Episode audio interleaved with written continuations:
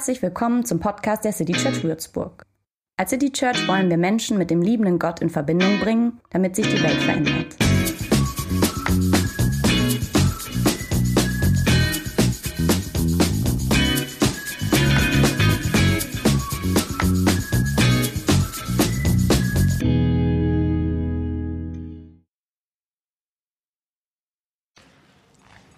Ich beginne diese Predigt mit einer guten und einer schlechten Nachricht. Zuerst die schlechte. Ähm, eines Tages, wie zeichne ich das? Eines Tages wirst du sterben. Ähm, die gute Nachricht ist, wahrscheinlich ist es nicht heute. Aber eines Tages wird heute sein. Das ist bei dir so, das ist bei mir so. Und dann wird dein Leben gelebt sein und die Worte werden gesagt sein und die Taten getan und die Erlebnisse erlebt.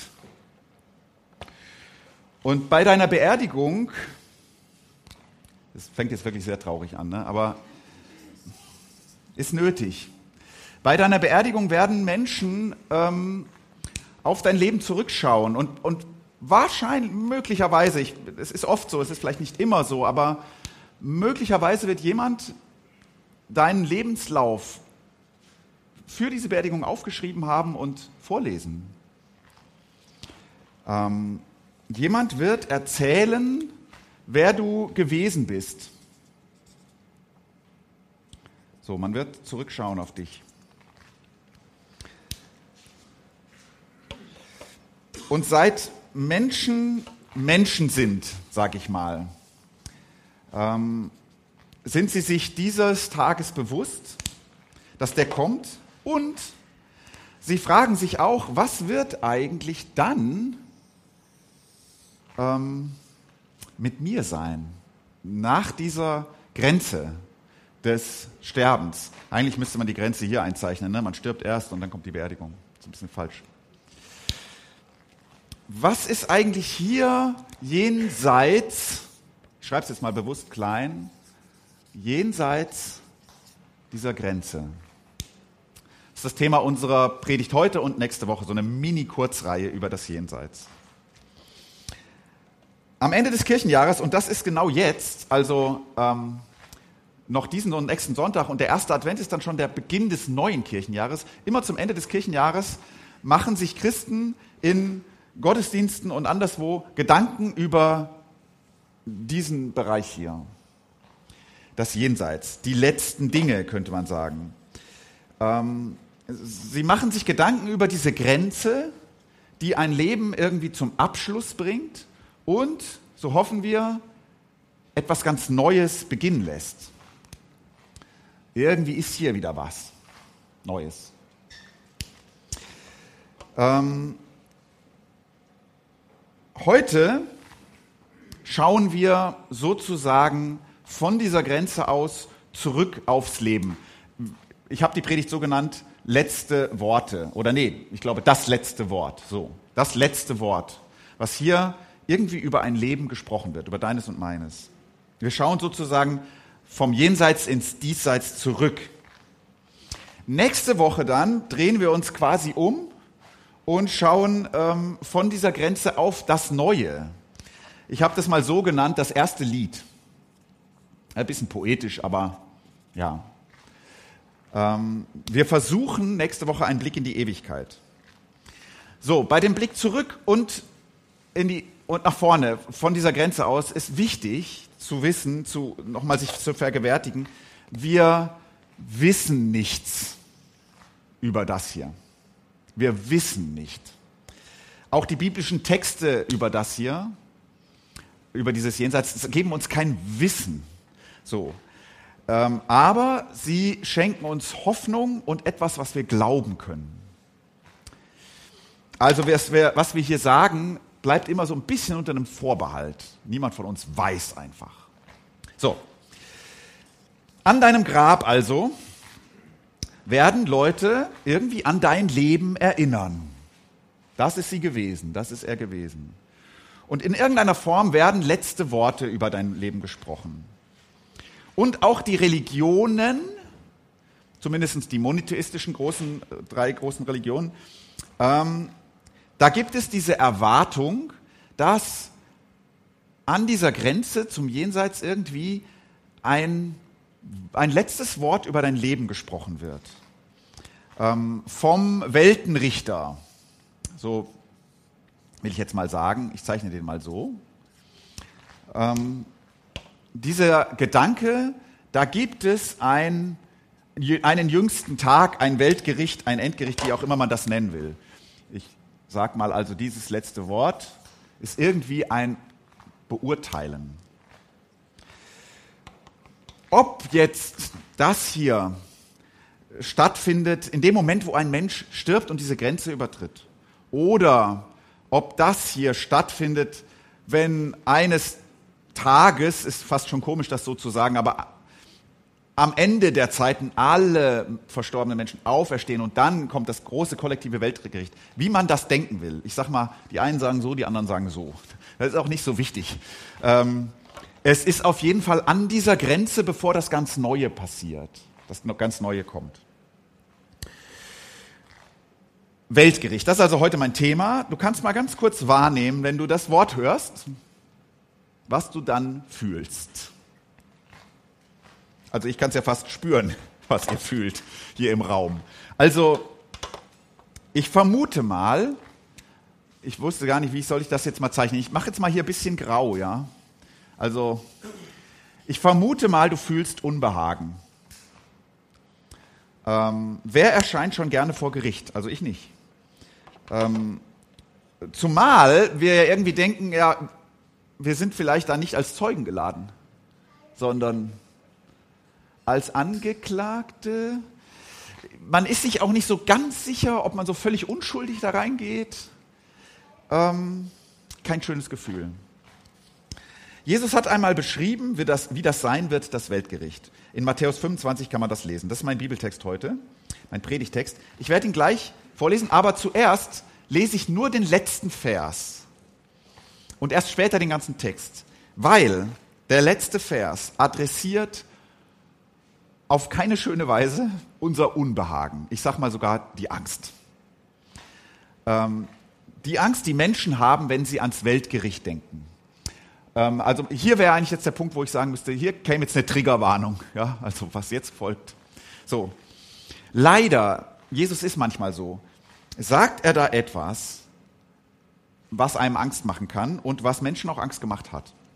Und ich dachte mir so, fange ich doch gleich damit an, dann muss ich meine Predigt nicht damit beenden. Und ihr habt dann vielleicht durch ein paar Worte, die ich dazu sage, hm, schon etwas Hilfreiches im Ohr, was hilft, diese Aussagen auszuhalten, mit dem Trigger umzugehen. Denn ich glaube, Angst ist überhaupt nicht das Ziel dieses Textes. Es passiert aber trotzdem. Also, ich lese jetzt den letzten Vers. Der geht so, das Ende dieser ganzen Geschichte. Auf diese Menschen wartet die ewige Strafe, aber, auf die, aber die Gerechten empfangen das ewige Leben. So endet der Text. So endet das Weltgericht in dieser Form. Also es gibt einige Texte und nicht, aber hier endet es so. Und man nennt das in der Theologie die Lehre vom doppelten Ausgang. Also hm, ich zeichne mal einfach hier so, so, so Punkte, ja. Also da ist irgendwie so ein Links und Rechts. Ähm, das letzte Wort wird über einige Menschen irgendwie äh, positiv ausfallen und, ähm, und andere, ich sag mal, da gibt es einige, die landen plump gesagt in der Hölle und da gibt es einige, die ähm, lädt diese Geschichte in den Himmel ein. So ist das gleich, wenn ich das vorlese. Und diese Vorstellung, dass das so ist, die macht Angst. Zumindest, wenn man sie übernimmt, die Vorstellung. Ich sage jetzt ein paar grundsätzliche Sachen zu dieser Lehre vom doppelten Ausgang, Himmel und Hölle. Ähm, es ist so, dass diese Lehre in zahlreichen Bibelstellen Belege hat. Und es ist auch so, dass in der weltweiten Kirche das eigentlich auch das dominierende Konzept ist vom Weltgericht und dem Ausgang. Die Stärke dieser Lehre vom doppelten Ausgang, und da gibt es tatsächlich eine Stärke, die Stärke ist die, sie nimmt den Menschen sehr ernst in seiner Verantwortung. Also man könnte vielleicht sagen, hier ist so ein, diese Lehre legt so einen ziemlichen Spot auf den Menschen ähm, und nimmt ihn in seiner Verantwortung ernst. Wie ein Mensch gelebt hat, ist relevant, wird relevant sein. Also ob einer Täter war oder Opfer, ist nicht egal. Ob jemand gehasst hat oder ge ge ge geliebt, ist relevant. Ob jemand geholfen hat oder nicht, ist relevant. Das wird nicht vergessen an dieser Grenze hier. Und das ist eine echte Stärke dieser Lehre. Weil aus Opfersicht wäre es ganz schrecklich, wenn das vergessen würde, wenn sogar Gott irgendwie sich dann auch nicht mehr so recht erinnern könnte, was Menschen Menschen angetan haben. Wird einfach so. Wäre keiner schöner Gedanke. Das ist die Stärke dieser Lehre.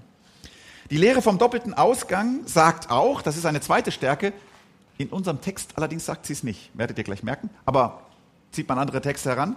Die Lehre sagt auch, es wird am Ende entscheidend sein, ob du an die Gnade Gottes geglaubt hast. Das ist auch eine Stärke dieser Lehre. Der Glaube an die Gnade Gottes als Rettung aus, nicht aus, im Weltgericht, kann Menschen von dieser Angst befreien, die, und das ist ihre Schwäche, die Lehre vorher allerdings auch ausgelöst hat. Da ist eine Ambivalenz drin. So, und jetzt bin ich schon bei den großen Anfragen an diese Lehre vom doppelten Ausgang. Und die sind schwerwiegend und es gibt keine guten Antworten auf sie. Also keine zufriedenstellenden, meiner Meinung nach. Die erste große Anfrage, die schwerwiegendste ist, bei dieser Lehre vom doppelten Ausgang feiert ganz am Ende eine kalte Gerechtigkeit den Triumph über die Gnade. Also die Gnade und Liebe Gottes, die gilt zu Lebzeiten allen, nach der Grenze dann nur noch einigen.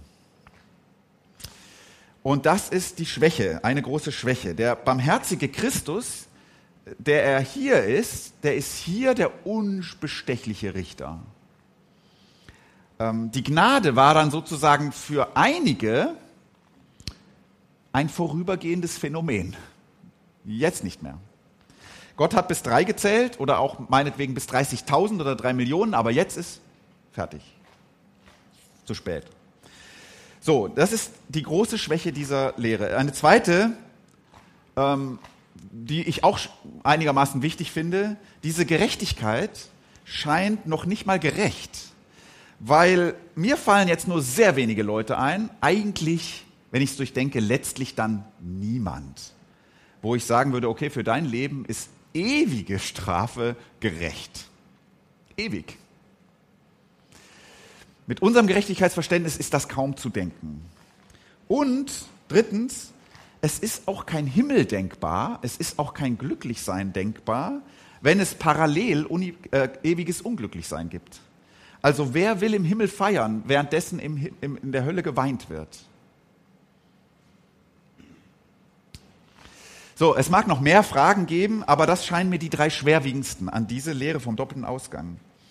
Die Folge dieser Lehre spricht vielleicht auch gegen sie. Ich kann nicht sehen, dass diese Lehre groß dazu beigetragen hätten, dass Menschen besser mit Menschen umgehen. Also sie hilft nicht so richtig, die Leute hier zu besseren Leuten zu machen. Ich kann aber sehen, dass relativ viele Menschen durch diese Lehre es sehr schwer haben, einen fröhlichen, befreiten Glauben zu leben, weil da diese Angst mitschwingt und diese Unsicherheit. Es sind auch unzählige Menschen aufgrund dieser Lehre Christen geworden. Manche würden vielleicht sagen, ja, ist das super. Problematisch, wenn die Angst der Grund ist, dass du etwas glaubst. So, was machen wir jetzt damit? Ich sage, gleich wird sie euch begegnen in diesem Text und habe hier diese großen Anfragen gestellt. Was machen wir, wenn wir gleich diesen Text anschauen, der wirklich bedeutungsvoll und wichtig ist? Nun, ich würde sagen so, diese drei großen Fragen, die ich gerade gesagt habe, nicht einfach wegwischen. Die sind wichtig. Also nicht einfach sagen, ja, papalapap, egal.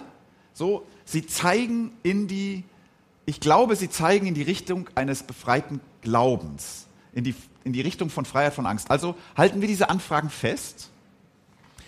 Wir halten außerdem fest, was das wirklich Leuchtende, Freimachende am Evangelium ist, am Glauben ist. Wir halten zum Beispiel fest, was dieser Jesus von Nazareth verkörperte. Ich mache mal einen schlichten Vorschlag.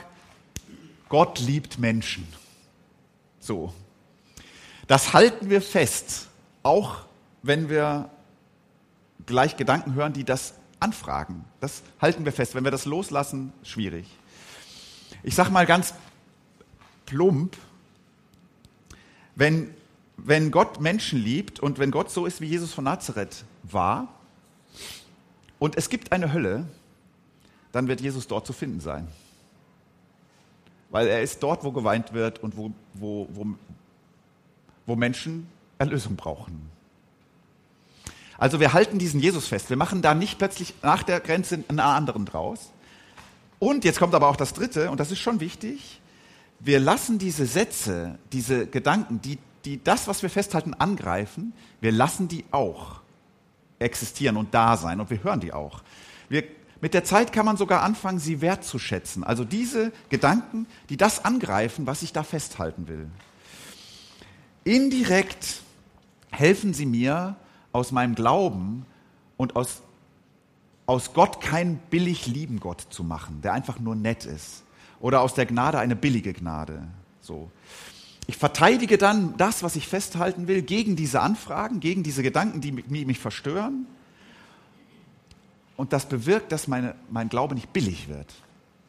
Ich hoffe, ihr konntet das jetzt halbwegs verstehen. So, jetzt mute ich euch diesen Text zu. Und ihr werdet, glaube ich, sogar merken bei diesem Text, dass es Jesus und dem Text eigentlich um was anderes geht als Angst vor der Hölle. Eigentlich was ganz anderes. So, ich lese den vor. Der Menschensohn, Matthäus 25, der Menschensohn wird wiederkommen in seiner Herrlichkeit mit allen Engeln. Dann wird er sich auf seinen Herrscherthron setzen. Alle Völker werden vor dem Menschensohn versammelt. Er wird sie in zwei Gruppen aufteilen, wie ein Hirte, der die jungen Ziegenböcke von der Herde trennt.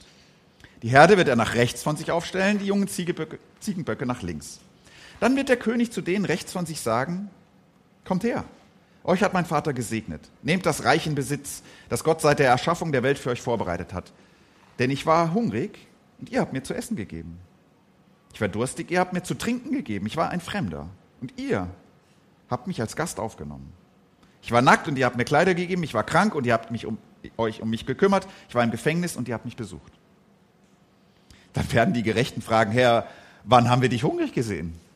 Und haben dir zu essen gegeben oder durstig und haben dir zu trinken gegeben. Wann warst du ein Fremder und haben, wir haben dich als Gast aufgenommen? Wann warst du nackt und wir haben dir Kleider gegeben? Wann warst du krank oder im Gefängnis und wir haben dich besucht? Der König wird ihnen antworten, Amen, das sage ich euch, was ihr, einem von was ihr für einen meiner Brüder oder eine meiner Schwestern getan habt. Und wenn sie noch so unbedeutend sind, das habt ihr für mich getan. Dann wird er zu denen links von sich sagen, geht weg von mir, Gott hat euch verflucht, ihr gehört in das ewige Feuer, das für den Teufel und seine Engel vorbereitet ist. Denn ich war hungrig und ihr habt mir nichts zu essen gegeben. Ich war durstig, ich habt mir nichts zu trinken gegeben. Ich war ein Fremder und ihr habt mich nicht als Gast aufgenommen. Ich war nackt und ihr habt mir keine Kleider gegeben. Ich war krank und im Gefängnis und ihr habt mich nicht um, euch nicht um mich gekümmert. Dann werden auch sie antworten, Herr, wann haben wir dich hungrig oder durstig gesehen oder als Fremden oder nackt oder krank oder im Gefängnis? Wann haben wir denn nicht für dich gesorgt? Da wird er ihnen antworten, Amen, das sage ich euch was ihr für andere nicht getan habt, und wenn sie noch so unbedeutend waren, das habt ihr für mich nicht getan. Auf diese Menschen wartet die ewige Strafe, aber, auf die Gerechten, aber die Gerechten empfangen das ewige Leben. Ist schon hart, ne? So, jetzt tun wir das, was ich vorhin empfohlen habe, die harten Aussagen aushalten. Sie sind wichtig. Die dürfen wir nicht einfach, die sind wichtig. Aber vor allem fragen, worum geht es dem Text im Kern? Was will er eigentlich? Angst vor der Hölle machen? Schauen wir mal. Das letzte Wort, wir gehen jetzt durch diesen Text, das letzte Wort wird ein König sprechen. Ne? Ähm, ist auch nicht mehr ganz unsere Welt, Könige, außer ihr mögt jetzt irgendwie hier das englische Königshaus und guckt da die, die Sachen an oder so.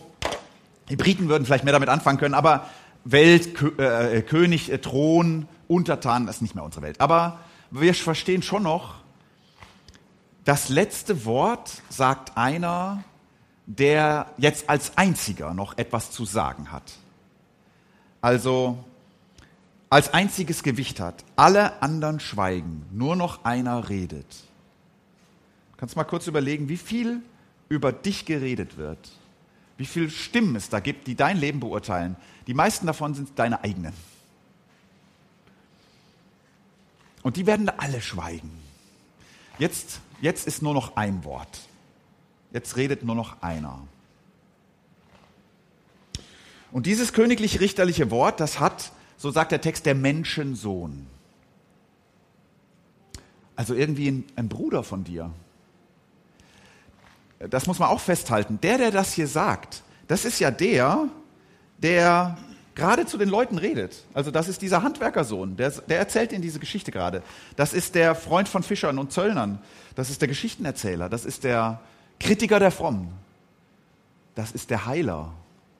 Das ist der Rabbi. Das ist der, dem auch Schülerinnen folgen. Der, der manchmal Kinder wichtiger findet als Erwachsene. Das ist, der ist das, dieser Menschensohn. Das ist der, der kurz darauf verurteilt werden wird, getötet werden wird, von Freunden verraten, von Religiösen angeklagt, von dem Regie einfach beiseite. Das ist der.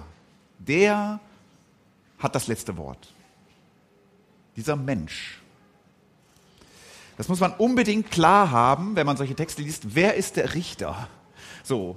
Und das ist zentral. Das ist, diese Himmel- und Hölle-Geschichte ist nicht so zentral. Wer Christus ist, wer, das ist zentral. Wer war dieser Mann? Und das muss man festhalten. So. Sein Urteil, sagt diese Geschichte, scheint sehr einfach zu sein. Das ist ja total simpel, wie der das da macht. Ne? Die einen rechts, die anderen links, ist ganz einfach, ist genau, wo, wo die Grenze ist. Er, er sagt ja mit meinen Worten ungefähr so, schaut, es gibt zwei Arten von Menschen. Ähm, das ist, die zu unterscheiden, ist so einfach, wie wenn ein Hirte abends nach Hause kommt vom, von der Weide, der kommt zurück, hat seine Herde dabei, die bestand oft aus Schafen und Ziegen. So, jetzt kommen die einen nach, die Ziegen offensichtlich habe ich mir angelesen, ne? offensichtlich in Stall, ich weiß auch nicht warum, die Schafe irgendwie offensichtlich nicht. Und Schafe und Ziegen zu unterscheiden, ist jetzt kein großes Problem. Also du musst halt einfach rechts, links, so. Ja, vertust du dich auch nicht. Er sagt ein bisschen, das kennt ihr, ne? die Leute damals kannten das. Ach ja, so, wenn man die trennt. Ist ganz einfach. Und ein Teil wird gelobt. Die letzten Worte sind anerkennende Worte. Dein Leben ist geglückt. Die Folge ist das Leben. Der andere Teil wird verurteilt. Harte Kritik, dein Leben ist verpfuscht, Folge ist Verwerfung. Sehr simpel. Das Überraschende, das Verblüffende, das Skandalöse eigentlich ist das Kriterium, nach dem nach links und rechts unterschieden wird. Ähm, alleine dieses Kriterium läuft der traditionellen Lehre vom doppelten Ausgang ziemlich entgegen. Das fällt auch auf. Oh, dieser Text sagt Entscheidendes nicht. Und das Kriterium ist spannend. Der König schaut aufs Leben zurück, so stelle ich mir jetzt so vor, und dann sieht er da einen Menschen, ähm, der hat einem anderen mal was zu essen gegeben. Okay, nach rechts. Leben gelungen. Da ist eine, die hatte Wasser und eine andere hatte Durst und sie hat, ihm was zu, hat ihr was zu trinken gegeben. Alles richtig gemacht. Nach rechts. Da war jemand, ein Außenseiter, wir könnten diese Personen ja vielleicht, es sind sechs, sechs äh, Leute, die er da benennt. Da war jemand, ein Außenseiter, ne? Der war hier ganz außen. Der war irgendwie anders, der war, der sah vielleicht auch anders aus. Man, man, man fragte sich, wer ist das? Der war fremd, der war neu, so. Und, und dann gab es irgendjemand in der Gruppe, der hingegangen ist und gesagt hat, wie heißt du denn? Wer bist du? Und diese Person hat der anderen Person geholfen, in diese Gruppe zu finden, irgendwie ein Zuhause zu finden. Wow, nach rechts. Die dort hat eine andere mit einem Kleidungsstück umkleidet, als sie den Blicken und der Kälte ausgesetzt war. Dafür hat sie den Himmel verdient. Rechts. So, und dann sind da Leute, die haben andere Leute besucht, äh, an Krankenbetten gesessen, nächtelang, haben auf diesem Stuhl, weil es gibt ja irgendwie immer nur ein Bett, auf diesem Stuhl geschlafen. So geht Menschsein. Applaus nach rechts. Und es gab sogar welche, die haben Leute nicht im Krankenhaus, sondern im Gefängnis besucht, hier in der JVA. Die haben äh, die, die, die Bögen ausgefüllt, um da überhaupt reinzukommen. Die haben die besucht, die man weggeschlossen hat, zu Recht weggeschlossen oder manchmal auch nicht. Das habt ihr gut gemacht. Nach rechts. So, der König schaut auf die rechte Seite und schaut diese Leute an und urteilt, so wie ihr gelebt habt, ihr habt den Himmel verdient. Und die Leute hier, das ist ja auch schön, die sagen, hä? Also, also, sie wundern sich. Ähm, Christen, die diese, oder überhaupt Menschen, die diesen Text später gelesen haben, haben sich auch gefragt. Äh, die sagen auch, hä? Die sagen, äh, daran soll das Leben gemessen werden? Jetzt daran? Also das sind die letzten Worte? Äh, so einfache Taten sind entscheidend? Das fiel Menschen immer wieder auf. Der König fragt überhaupt nicht nach Glauben. Also das müsste er hier eigentlich. Ja? Äh, nicht nach Religion. Es wird auch nicht nach einer lebendigen Gottesbeziehung hier gefragt. Man müsste eigentlich, man denkt fast Jesus, das steht in der Bibel. Finde ich auch seltsam übrigens, aber es kommt da nicht vor. Es wird auch nicht nach Schuld gefragt. Also nach einer ganz bestimmten Art von Schuld dann schon, aber hier bei denen nicht. Also da, sag mal, da ist der, der hat Leuten zu essen gegeben, aber pff, vielleicht hat er Steuern hinterzogen. Wird jedenfalls nicht geklärt. Also da hat jemand Gefangene besucht, man fragt sich, woher kennst du die denn so genau? Also bist du vielleicht selber, also äh, ist das dein, also ähm, oder da hat jemand ein großes Herz für Fremde, vielleicht hatte der ein kleines Herz für Freunde. Also äh, ist das alles unwichtig? Doch wohl nicht. Also irgendwie wird hier gar nicht so richtig eine Lebensbilanz, so ein Tatbestand aufgenommen, mal, mal wirklich detailliert hingeguckt. Nö. Also ich habe gedacht, stell dir vor, es ist Weltgericht und du hast kein gutes Gefühl und du, du denkst, oh, ich fühle mich schon auch nicht unschuldig an manchem und ich habe Dinge versäumt und, und so und ob das jetzt unterm Strich so gut war. Und das sind all die Worte, die Leute über dein Leben gesagt haben und du selbst und so. Und jetzt hörst du den König kleine Taten benennen und dein Leben loben. Das sind die letzten Worte über dein Leben. Gut gemacht. So, ich habe das gesehen, sagt der König. Er sagt sogar, ich habe das nicht nur gesehen, ich habe das erlebt. Ich, ich habe das erlebt, was du da machst, gemacht hast. Ich, mir, dem König, wurde geholfen durch deine Tat. Stell dir vor, du, du weißt dann gar nicht so richtig, das ist ja hier, ne? Wann soll das gewesen? Also pff, äh, du, du kannst dich auch gar nicht so erinnern an diese, also du, du hast auch ganz andere Erinnerungen, wenn du an dein Leben denkst, dann denkst du an diese großen Dinge, die du gemacht hast oder Dinge, die du geschafft hast oder wenigstens mal dein Charakter oder irgendwie sowas. Also irgendwie so, ich bin Pastor gewesen. Es scheint hier wie, ah ja, aber das hatte jetzt, es scheint, er scheint nicht so daran jetzt gedacht zu, ja, okay. Also da sind diese kleinen Begebenheiten, die du schon vergessen hast. Durst gelöscht, Kleidung verschenkt, jemanden besucht. Du fragst irgendwie, da soll der König dabei gewesen sein und er sagt, ja, was ihr für einen meiner Brüder oder meine Schwestern getan habt und wenn sie noch so unbedeutend waren, das habt ihr für mich getan. Also das Kriterium ist spannend.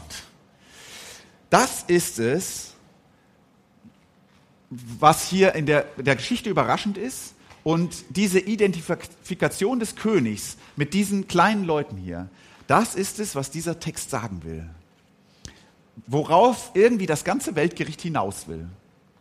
So wie es Jesus in diesem Text hier vor Augen malt. Ne? Es gibt auch andere Texte. Der König identifiziert sich mit allen, die hungern, die, die Durst haben, die krank sind, die gefangen sind, die, was haben wir noch, fremd sind. Und ein gelungenes Leben, sagt er, ist eines, was diese Menschen gesehen hat. So wie es der Menschensohn sieht.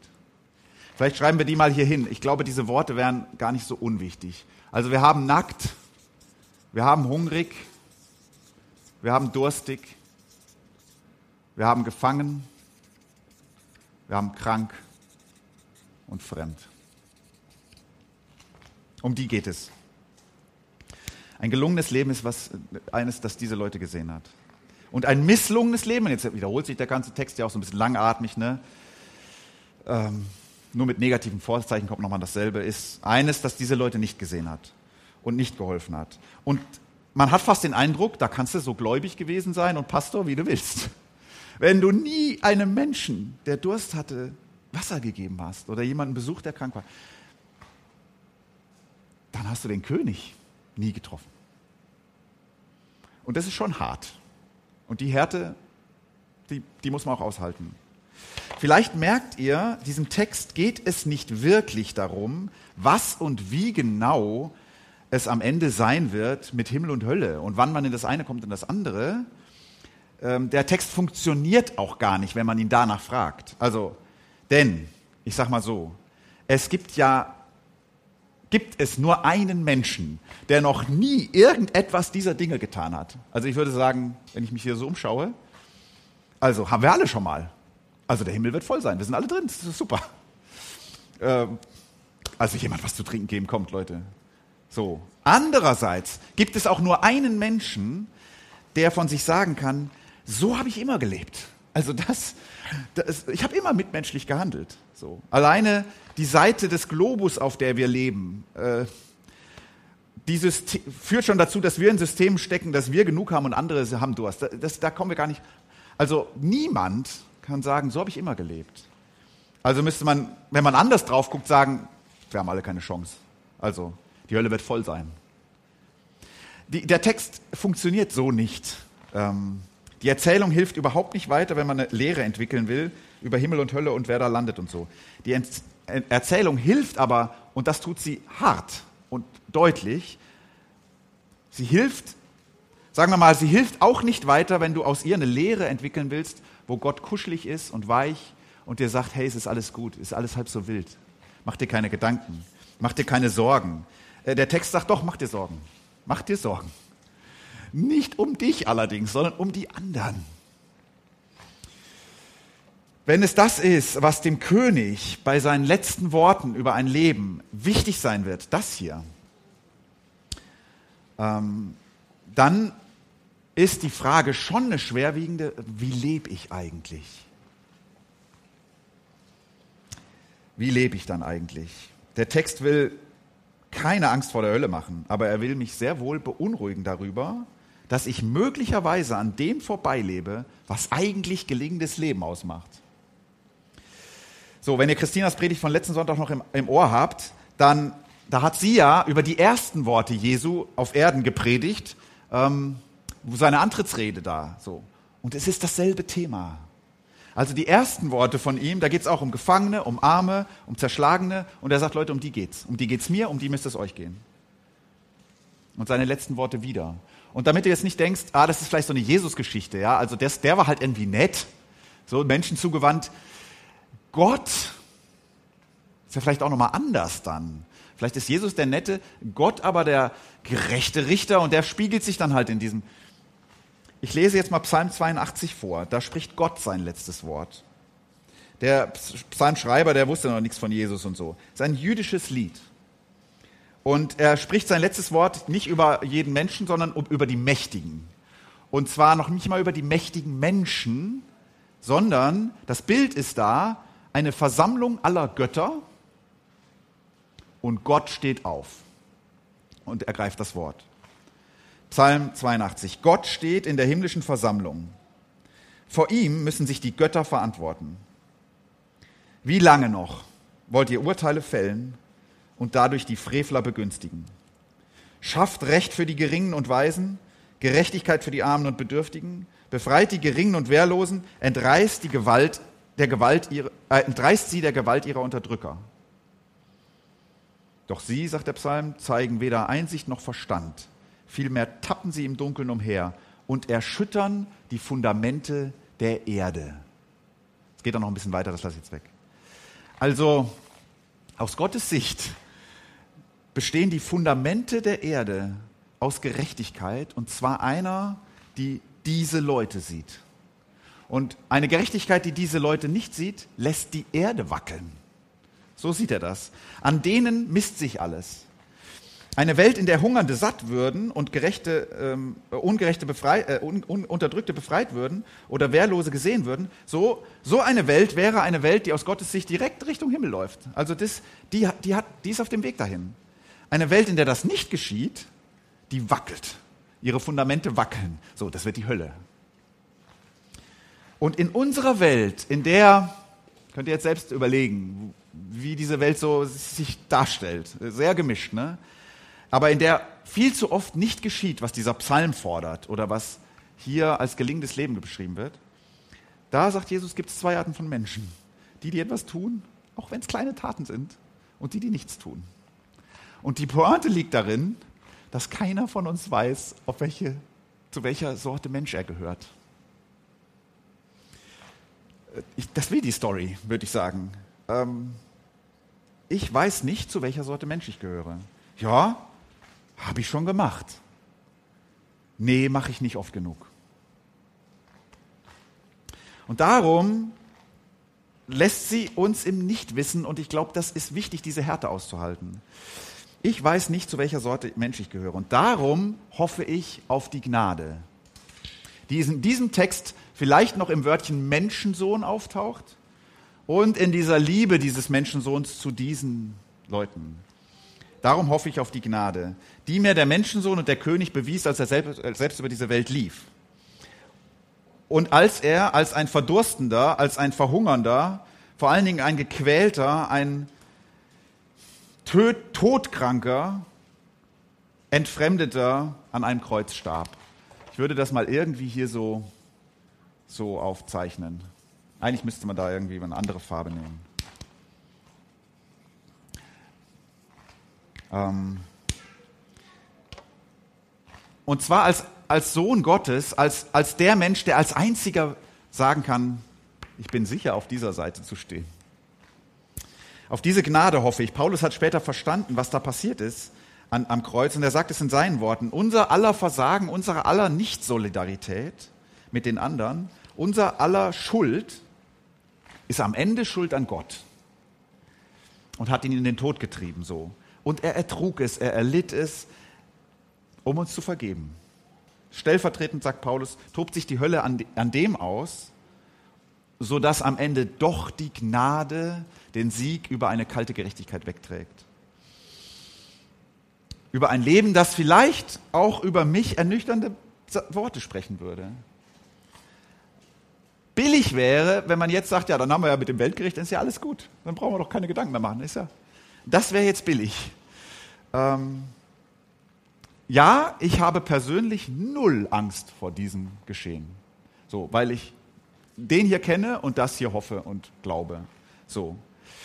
Gleichzeitig finde ich wichtig und bin froh, dass sein letztes Wort eines sein wird, was an diese Leute erinnert und die lobt, die kleine Dinge getan haben und kritisiert, wo das nicht passiert ist. Es wäre kein liebender Gott, wenn er am Ende vergessen würde, was Menschen zu Lebzeiten getan und erlitten haben. Und es wäre kein liebender Gott, wenn er in diesem Text nicht sagen würde, hey Christoph, nimm das nicht so leicht. Ihr habt eine Verantwortung für die anderen. Die Fundamente der Welt wackeln, wenn ihr nichts für sie tut. Amen. So, ich habe geahnt, wie lang das dauert. Deswegen habe ich die Fragenlampe weggelassen. Aber vielleicht gibt es hierzu Fragen. Dafür ist jetzt keine Zeit. Aber wenn ihr in der App unter den Post für heute, wo die Ankündigung, oder ich mache nochmal einen neuen Post. Also wer, wer Lust hat zu sagen, ich hätte hier mal ein paar Fragen zu, der kann die da stellen und dann versuche ich die zu beantworten. Aber jetzt ähm, hören wir ein Lied, was ich finde, diesen, wir singen es hoffentlich auch, diesen König nochmal in den Blick nimmt.